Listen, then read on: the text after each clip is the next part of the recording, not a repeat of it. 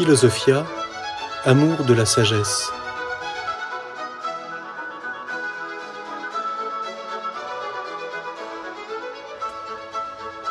L'histoire de la philosophie.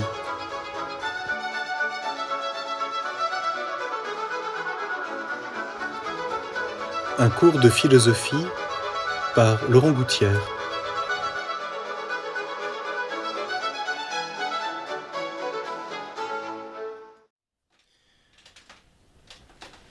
Aujourd'hui euh, terminer cette brève présentation de la philosophie d'Aristote en m'arrêtant sur un problème euh, important qui d'une certaine façon est mieux connu, mais que j'aimerais euh, situer sur le plan proprement philosophique.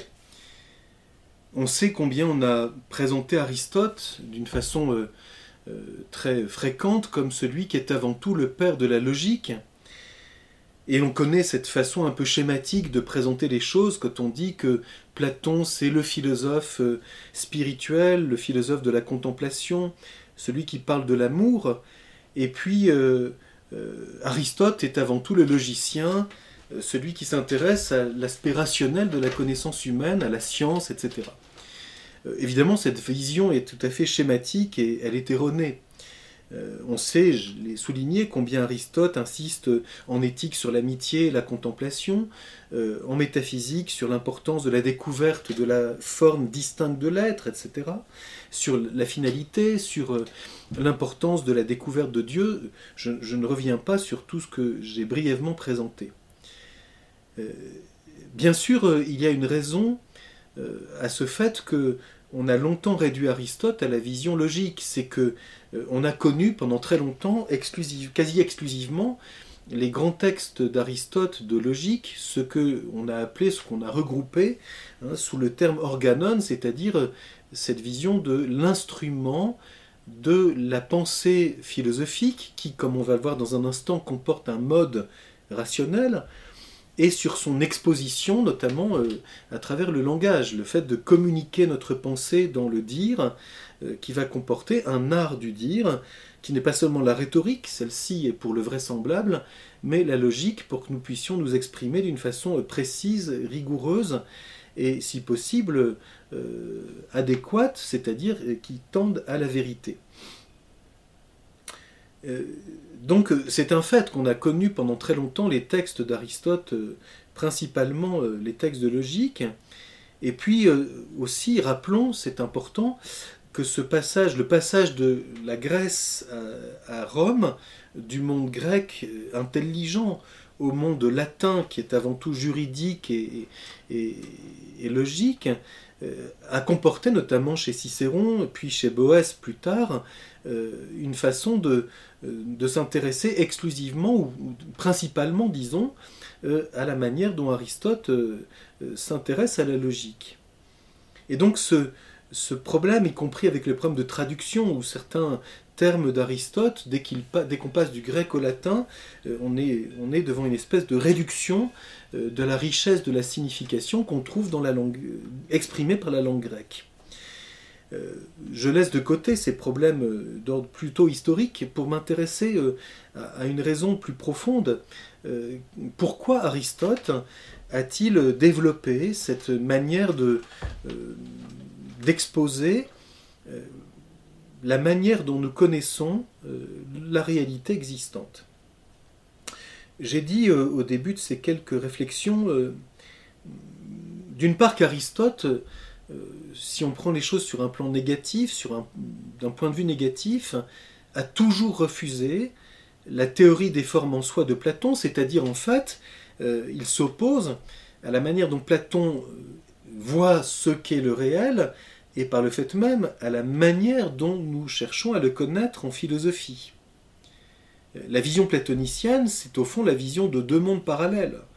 Il y a le monde dont nous avons l'expérience, le monde sensible, c'est un monde trompeur, et puis il y a un arrière-monde qui est le monde réel, le véritable monde, le monde des formes en soi, et la philosophie consiste à, se détourner, on sait bien cette vision qu'on trouve dans l'allégorie de la caverne, à se détourner des apparences pour aller, pour se tourner vers le monde réel, euh, l'intelligence étant alors cette, cette manière d'être réceptive à, cette, à ce monde réel qui existe véritablement, le monde des formes. On sait que, je l'ai souligné dans un, des cours récents, qu'Aristote tout en reconnaissant que Platon a mis en lumière la dimension de la forme, euh, a commis l'erreur, c'est l'expression d'Aristote, euh, d'attribuer l'être à ses formes en soi. Alors que la forme, en tant qu'elle est connue et qu'elle est d'abord intelligible, euh, n'est pas séparée du monde dont nous avons l'expérience la forme en tant que connue n'existe que dans notre intelligence et euh, elle est euh, abstraite de la réalité. Euh, il y a donc chez Aristote, et c'est le point positif, j'allais dire, à cause de ce retour à l'expérience sensible et au fond de considérer que c'est le réel dont nous avons l'expérience qui est ce dont l'intelligence peut se nourrir. Il y a donc chez Aristote une distinction très importante entre le réel tel qu'il est le réel sensible, le monde physique, le monde humain, le monde de l'agir, le monde euh, de la communauté humaine, etc., dans toute la complexité qu'il comporte. Hein. L'expérience. Aristote souligne que le réel est d'abord pour nous un tout confus. Il est complexe. Et il, est, il se présente à nous dans une espèce de profusion, j'allais dire, extraordinaire. Hein, qu'il s'agisse de la nature, du vivant, euh, de l'agir humain, euh, de la communauté humaine, ou, même euh, de, la réalité matérielle, eh bien, ce monde est d'abord pour nous intelligible, c'est-à-dire capable d'être connu, mais il existe indépendamment de notre connaissance. Euh, Aristote souligne à plusieurs reprises, ce n'est pas parce que nous pensons qu'une chose est qu'elle est, mais c'est parce qu'elle est que nous, nous cherchons à la connaître. Et donc le réel devance notre pensée. Non pas un réel en soi euh, vers lequel il faudrait se tourner, mais le monde dont nous avons l'expérience. Et c'est ce réel que l'intelligence va, d'une certaine façon, de façon active, pour pouvoir en saisir la signification, pour pouvoir énoncer à son sujet quelque chose de vrai, elle va devoir conquérir cette réalité dont nous avons l'expérience, qui est intelligible, mais qui demande d'être connue. Et donc chez Aristote, il y a cette distinction très importante entre le réel en lui-même et la manière dont il existe en tant que connu ce qui va comporter la manière dont nous cherchons à le connaître. Et donc pour Aristote, l'intelligence n'est pas le reflet d'un monde idéal qu'elle se contenterait de, recevoir dans une passivité euh, étonnante. Elle est conquérante pour devenir semblable à la signification de la réalité et pour adhérer dans une énonciation vraie, à travers l'affirmation et la négation, à ce qui est euh, tel qu'il est. Mais l'intelligence n'est jamais ni le reflet, ni euh, identique à la réalité dont nous, euh, que nous connaissons. Il y a donc chez Aristote, et on le voit bien dans toutes ses œuvres, constamment une réflexion critique, c'est-à-dire un élément réflexif sur que connaissons-nous du réel euh, Saisissons-nous la vérité Je prends un exemple, quand dans le livre Petit alpha de la métaphysique, il dit que nul ne possède la vérité et que personne ne la manque complètement. Il y a bien ici un élément critique sur que connaissons-nous du réel et nous ne sommes jamais identiques à la réalité euh, dont nous avons l'expérience. Nous, nous sommes euh, plus ou moins capable de saisir sa signification, nous la saisissons plus ou moins, et puis nous, nous énonçons de façon plus ou moins euh, vraie, à des niveaux différents, euh, quelque chose qui est adéquat à ce qui est, qui donc est vrai. Euh, Aristote, dans le livre Theta de la métaphysique, souligne bien cela, hein, que connaître, c'est toucher, ne pas connaître, c'est ne pas toucher. Il s'agit ici d'un toucher de l'intelligence à l'égard de ce qui est, mais le toucher n'est pas une identité, c'est une adhésion.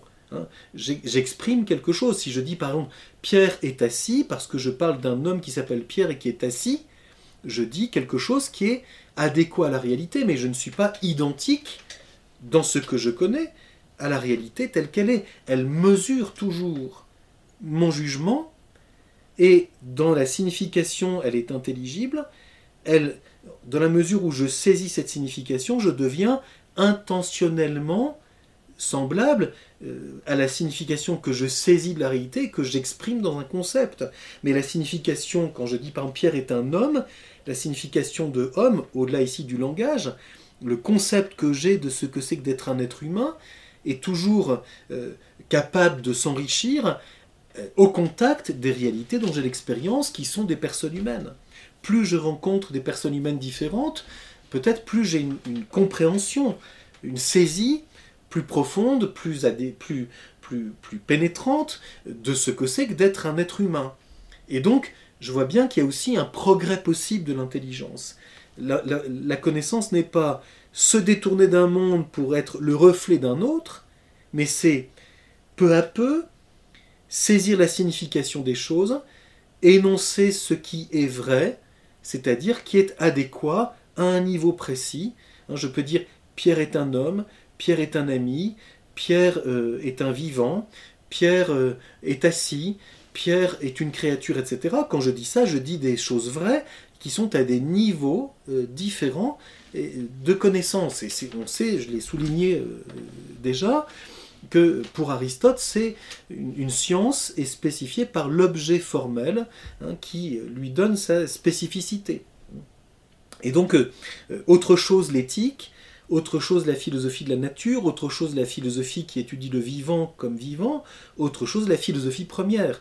À chaque fois, c'est bien une connaissance de ce qui est, un niveau différent, et à chacun de ces niveaux, je peux saisir des principes et des causes propres, propres à ce niveau précis. Il y a donc toujours une distinction entre le réel tel qu'il est en lui-même, et le réel en tant que connu. Cette distance, c'est ce qu'on appelle la critique de la connaissance. La critique de la connaissance étudie cette distance et cette relation, au fond, on, peut dire au fond, entre l'être et la vérité et la signification euh, que nous saisissons dans la connaissance. Et donc, euh, chez Aristote, il y a cette, lucidité, peut-on dire, et que l'on voit tout au long de son œuvre. Dans chacune de ses œuvres, il y a constamment des réflexions qui sont d'ordre critique, c'est-à-dire un élément réflexif, non pas sur le réel dont nous parlons, que nous cherchons à connaître, mais sur la connaissance que nous avons de cette réalité.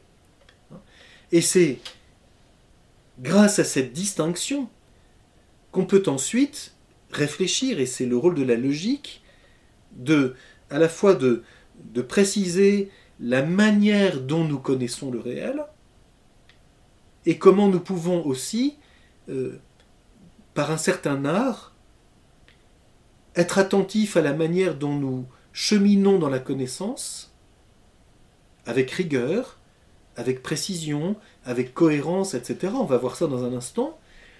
Et euh, d'autre part, euh, la manière dont nous exposons, dont nous communiquons notre pensée, à travers le dire. Hein, la logique a évidemment un rôle important dans la façon dont nous exprimons notre pensée euh, par le dire, puisqu'il s'agit que notre pensée ne soit pas seulement euh, transmise euh, avec beaucoup d'art rhétorique, mais si possible qu'elle soit précise, que notre discours soit précis et que nous puissions nous faire comprendre à autrui, ou d'autrui comme d'ailleurs, nous puissions comprendre ce qui est dit par quelqu'un pour que nous puissions avoir euh, accès euh, à la pensée qui est la sienne et donc par là rejoindre quelque chose du réel euh, qu'il a connu et qu'il nous communique.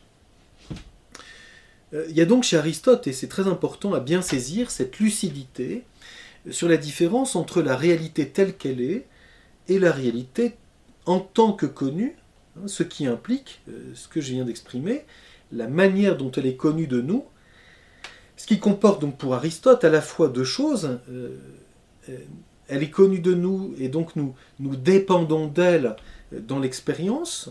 Et d'autre part, il y a ce désir naturel, cette vitalité de l'intelligence qui conquiert la signification, qui conquiert la vérité, qui cherche à saisir les principes et les causes propres de la réalité au niveau de ce qui est mu, de ce qui se meut, de ce qui est. Hein. Et donc, il y a bien cette rencontre entre le fait que le réel mesure notre connaissance et que notre connaissance a une autonomie et une vitalité, non pas pour penser une forme parallèle à la réalité, mais pour conquérir dans le réel dont nous avons l'expérience quelque chose d'intelligible et énoncer quelque chose de vrai. Et donc Aristote va dans l'organon, hein, dans cet ensemble d'œuvres qui constituent son, ces traités de logique et qu'on regroupe sous le mot organon, c'est-à-dire instrument de la pensée philosophique et de son exposition dans le langage. Euh, il y a donc chez Aristote un ensemble d'œuvres qui vont euh, essayer de préciser, qui vont être en tout cas relatives à ces manières différentes dont nous saisissons et dont nous connaissons le réel. Il y a d'abord chez lui donc tout un, aspect qui est euh, lié à ce qu'on appelle la logique de l'universel. Hein. Nous saisissons intellectuellement la réalité dont nous avons l'expérience selon un mode universel hein, qui concerne la signification des choses. Le passage de, de la réalité singulière à la signification universelle, ce qui comporte une abstraction. Hein. Et donc, euh, tout ce qu'on a appelé plus tard euh, l'universel des prédicables, mais Aristote souligne bien, notamment dans le livre Zeta de la métaphysique, que la saisie de la quidité, qui est l'objet de la définition, comporte l'universel, et que c'est bien par euh, ces relations entre les réalités singulières, en voyant ce qu'elles ont de commun, ce qui euh, ce que nous saisissons à partir de beaucoup de réalités, et puisque nous attribuons d'une façon univoque à des réalités multiples, l'universel est quelque chose d'un. Hein. Si je dis Pierre, Jacques et Jean sont hommes, j'ai saisi homme à partir de ces réalités. C'est bien du réel dont je me nourris, et par ce procédé qui fait que je vois ce qu'il y a de commun et ce qui différencie ces réalités, je saisis en elle et à partir d'elle quelque chose d'un. Et c'est pourquoi je peux attribuer à ces réalités, Pierre, Jacques et Jean, le fait d'être homme d'une façon universelle, d'un universel univoque.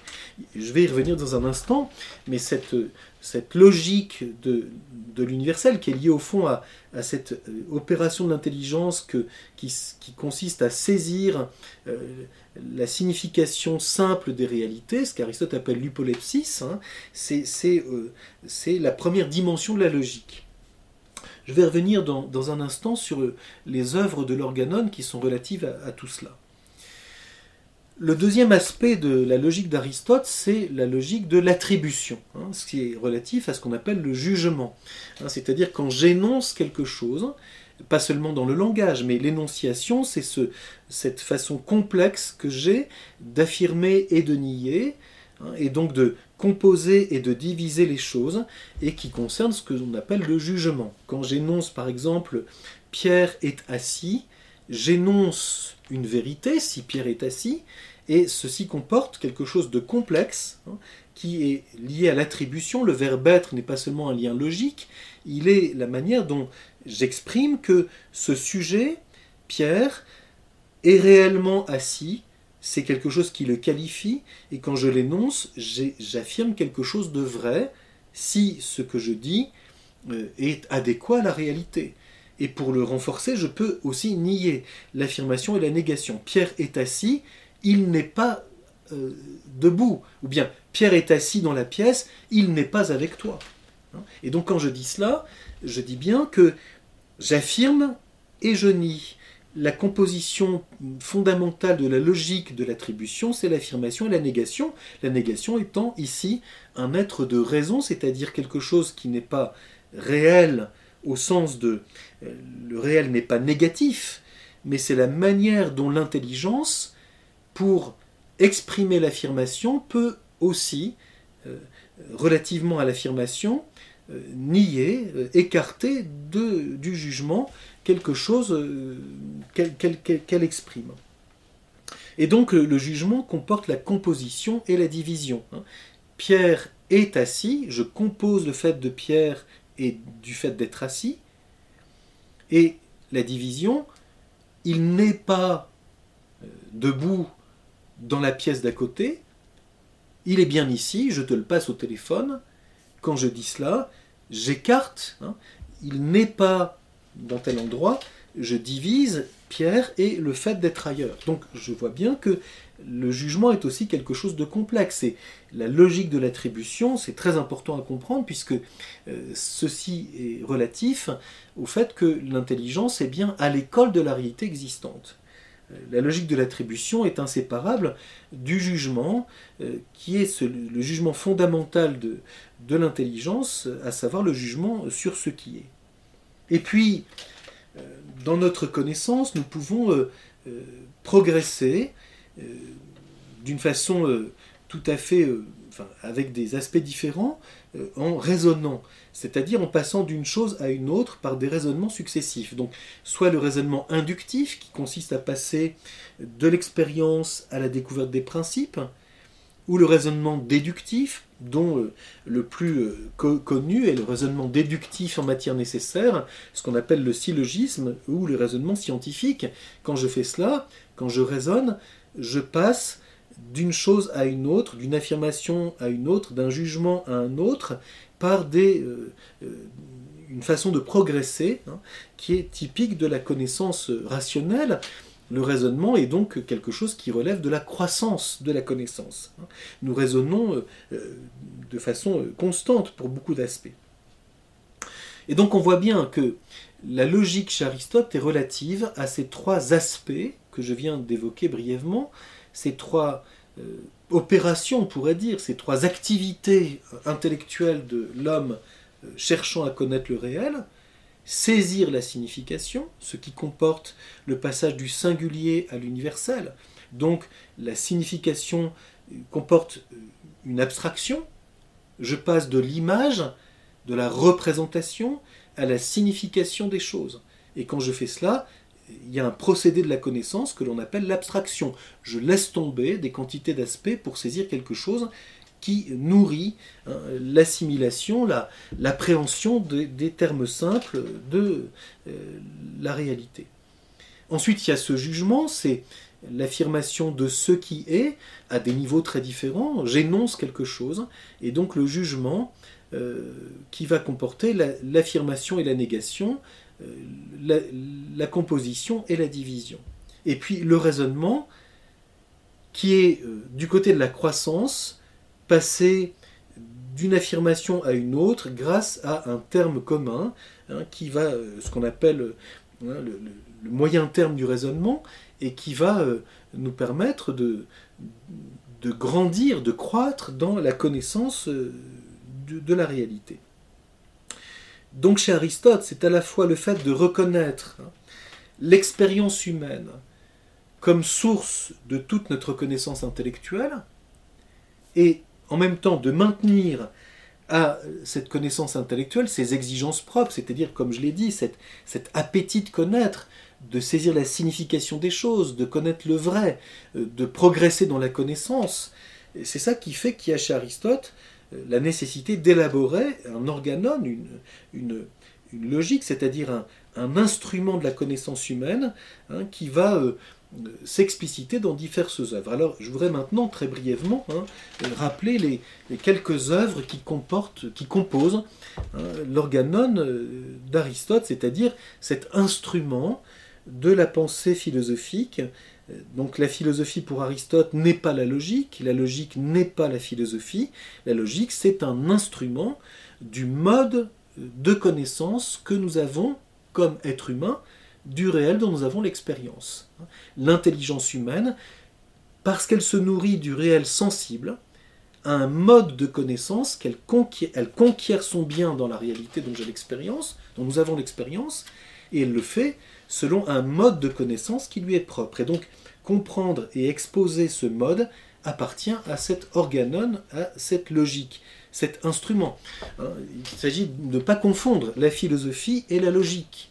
Ceci est très important, parce qu'on sait combien historiquement, euh, euh, dans la suite, il y aura un moment cette confusion entre la logique et la philosophie. Hein. La logique demeure un instrument. C'est comme si l'on disait que le menuisier se comprend juste par son rabot et, son ciseau à bois. L'instrument est utile pour son art, mais ce n'est pas l'instrument qui fait l'art du menuisier. Le philosophe cherche la vérité, et parce qu'il connaît tente être humain la réalité de telle manière, il est attentif à la manière dont il connaît. Mais ce n'est pas la manière dont il connaît qui détermine la réalité qu'il cherche à connaître. Alors, euh, la première euh, œuvre, d'une certaine façon, euh, qui, constitue l'organème d'Aristote, c'est l'étude du raisonnement dialectique dans cette œuvre que l'on appelle les topiques, où Aristote cherche à mettre en lumière hein, la confrontation des opinions, les lieux dans lesquels nous allons trouver une disposition à la pensée philosophique. Donc les topiques étudient tous ces raisonnements euh, particuliers au niveau proprement dialectique, comme je l'ai exposé il y a déjà assez longtemps, à savoir la dialectique pour Aristote, c'est cette confrontation des opinions. Et sur un sujet donné, sur une question que nous avons, euh, les opinions en présence nous amènent finalement à des, à des lieux, hein, c'est ça que ça veut dire, à des lieux communs, à des manières d'aborder un problème, et comprendre la, manière dont tout cela doit se présenter, euh, dont les choses doivent être confrontées pour que ce soit fructueux, euh, voilà une manière de, dont la logique euh, s'intéresse à la question, et dans cette œuvre que l'on appelle les topiques. Et puis dans, dans cette lumière, ou à partir de là, Aristote euh, regarde aussi, c'est une autre œuvre, euh, dans ce qu'on appelle les réfutations sophistiques, Aristote regarde les faux raisonnements ou les raisonnements euh, apparemment fructueux qui en réalité appartiennent aux sophistes. On sait que c'est dans cette œuvre qu'Aristote dit avec beaucoup de verdeur que le sophiste se revêt du manteau du philosophe parce qu'il prend l'apparence du discours philosophique, mais il n'en a pas la pensée. Et donc, les réfutations sophistiques montrent tous les faux raisonnements, tous les raisonnements apparemment rigoureux qui en réalité sont purement euh, euh, vraisemblables et qui appartiennent aux sophistes. Et donc, le, but est de dénoncer hein, le manque de cohérence des raisonnements qu'on trouve euh, chez les sophistes. Et puis ensuite, il y a des œuvres, je dirais, plus positives euh, il y a notamment dans euh, deux œuvres, mais qui constituent, euh, c'est comme les deux volets d'une œuvre, ce qu'on appelle les analytiques d'Aristote, c'est la manière dont Aristote étudie les raisonnements, justement, le raisonnement philosophique. Donc d'une part, le raisonnement, on pourrait dire d'une façon générale, c'est les premiers analytiques, et puis la démonstration scientifique, c'est-à-dire le raisonnement en matière nécessaire, que l'on appelle principalement le syllogisme, qu'Aristote étudie dans les seconds analytiques. Il y a des passages très célèbres d'Aristote dans cette œuvre, notamment quand il souligne cette chose très, très, très importante.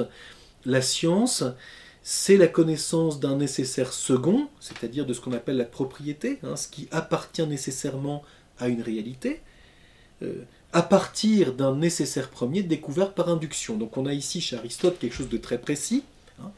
Le syllogisme, qui déduit, hein, c'est une déduction, qui déduit d'un principe une propriété, c'est ce qu'on appelle le raisonnement scientifique, la science est la connaissance de la propriété en philosophie. Ceci présuppose la découverte d'un nécessaire premier, hein, c'est-à-dire ce à partir de quoi on déduit la propriété, c'est un principe et une cause, c'est du nécessaire, et ceci est un, euh, présuppose un autre raisonnement, hein, qui est ce qu'on appelle l'induction, l'épagogé, c'est-à-dire cette démarche euh, qui n'est pas simplement un procédé logique. C'est cet appétit de l'intelligence qui, dans le réel dont nous avons l'expérience, cherche à y découvrir ce qui est premier, euh, ce au-delà de quoi on ne peut pas aller, ce par quoi la réalité s'ordonne et s'explicite dans la lumière du principe, c'est-à-dire ce à partir de quoi je vais pouvoir ensuite avoir une connaissance lumineuse, euh, scientifique, ordonnée, et euh, qui saisit les véritables propriétés de la réalité. Euh, voilà le, on pourrait dire la majeure partie de l'organum d'Aristote consacrée au raisonnement. Le raisonnement dialectique, les raisonnements sophistiques, le raisonnement en général dans les analytiques, et le raisonnement scientifique, donc proprement philosophique, euh, dans euh, notamment la démonstration dans les seconds analytiques.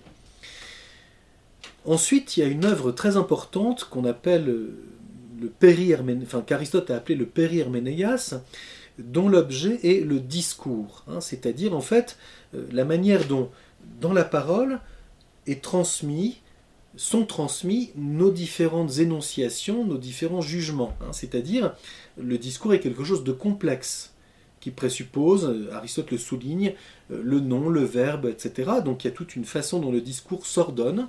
Il y a des propositions, puis les propositions comportent elles-mêmes un sujet, un verbe, un attribut, etc. Et donc le fait de, comprendre la, manière dont le discours est organisé et comment l'interpréter. Hein, puisque euh, soit je, transmets par, un discours ce que je cherche à penser, ce que je pense, et donc il y a bien ici une transposition, hein, le passage de ce que je connais à la manière dont je le communique. Et puis si j'écoute un discours, une parole qui m'est transmise de ce qui m'est dit, comment puis-je accéder à l'interprétation, c'est-à-dire à saisir la, signification et la vérité de ce qui m'est dit dans ce discours. Et donc le périherménéas, qui est très important pour comprendre ce qu'on appelle l'interprétation du, discours, le passage de la parole à la pensée, et comment la pensée est relative elle-même à la réalité. Et, bien sûr, euh, c'est dans ce, traité du Périherménéas de l'interprétation qu'Aristote étudie principalement euh, la complexité de l'affirmation et de la négation dans le jugement. Et puis, précisément, puisque nos énonciations comportent des éléments simples, euh, le nom euh, euh, traduit des choses qui ont une signification simple. il y a encore une œuvre très importante dans, la logique d'Aristote, dans son organon, c'est-à-dire la manière dont nous saisissons les significations simples, les éléments qui sont présents dans le jugement. Le jugement est quelque chose de complexe et il a des éléments simples qui comportent une signification. Hein. Le nom, euh, les mots transmettent une signification ils sont simples. Ce n'est ni vrai ni faux, ça comporte une signification. Et comment comprendre la complexité des niveaux de signification C'est ce qu'Aristote appelle, euh, étudie dans les catégories. Hein. Les catégories, je l'ai déjà souligné, c'est les attributions. Mais les attributions, quand je dis Pierre est assis, Pierre est un homme, Pierre euh, est euh, euh, né à telle date, etc. Je dis quelque chose qui a des significations précises, le temps, le lieu, la qualité, la quantité, la relation, etc. Et ceux-ci sont des éléments simples du discours. Et donc Aristote regarde dans les catégories, les dix catégories relatives au sujet auquel je vais pouvoir les attribuer, ce qu'il appelle la substance première, eh bien, quand je fais cela, euh, j'essaye de saisir les différents lieux ou niveaux euh, de signification. La signification de la quidité est autre que celle de la qualité, de la quantité, du relatif, etc. Donc voilà hein, les, œuvres principales qui constituent l'organon d'Aristote. Les topiques, les réfutations sophistiques, les analytiques, premier et second, le traité de l'interprétation, le périherménéas, et les catégories hein, qui nous, font saisir la manière dont Aristote expose euh, la signification de ce qui est. Et donc on voit bien hein, qu'il y a bien des choses qui concernent le raisonnement, le jugement et l'appréhension de la signification. Alors euh, j'aimerais euh, maintenant terminer ces quelques remarques par trois, trois précisions hein, pour conclure. Comme j'ai déjà évoqué, c'est important, euh, la logique chez Aristote n'est qu'un instrument. Hein. elle n'est pas la philosophie, c'est un instrument au service de la rigueur de notre pensée et de sa communication. Donc, euh, qu'est-ce que l'universel? La manière dont nous connaissons une réalité singulière en abstrayant euh, la signification pour passer du singulier à l'universel. Qu'est-ce que l'affirmation et la négation? Qu'est-ce que la cohérence de nos raisonnements Et donc ça repose, cette distinction repose sur le fait, et ceci demanderait d'autres développements, sur le fait que l'intelligence humaine, le nous, comporte un mode rationnel, logismos. La distinction entre nous et logismos, ce qu'on traduira chez les latins entre intellectus et ratio, entre intelligence et raison, est quelque chose de capital.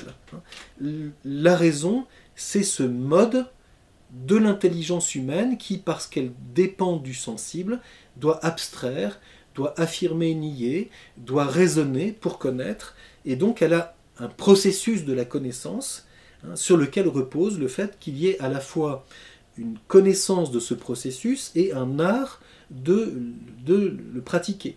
Hein. Et donc la logique est à la fois cette, connaissance du mode rationnel de, la connaissance humaine et cet art de, euh, de pratiquer la connaissance dans l'abstraction, dans l'affirmation et la négation, dans euh, le raisonnement, de sorte que notre pensée soit à la fois cohérente, rigoureuse et vraie, et que nous puissions euh, exprimer de la meilleure façon possible ce que nous cherchons à connaître. Le deuxième aspect très important à, souligner pour conclure, c'est que la logique, quand il s'agit de la signification, euh, va se, focaliser sur la cuidité. Que le jugement va mettre en lumière le fait que l'énonciation présuppose toujours le rapport à ce qui est. Hein, Aristote souligne que tout jugement est relatif au jugement qui est euh, relatif à ce qui est, ce qu'il appelle l'axiome de non-contradiction. L'axiome de non-contradiction, c'est bien quelque chose qui relève de la théorie de la connaissance, hein, c'est une loi fondamentale de la connaissance humaine dans le jugement. On ne peut pas affirmer et nier en même temps et sous le même rapport qu'une réalité est et n'est pas.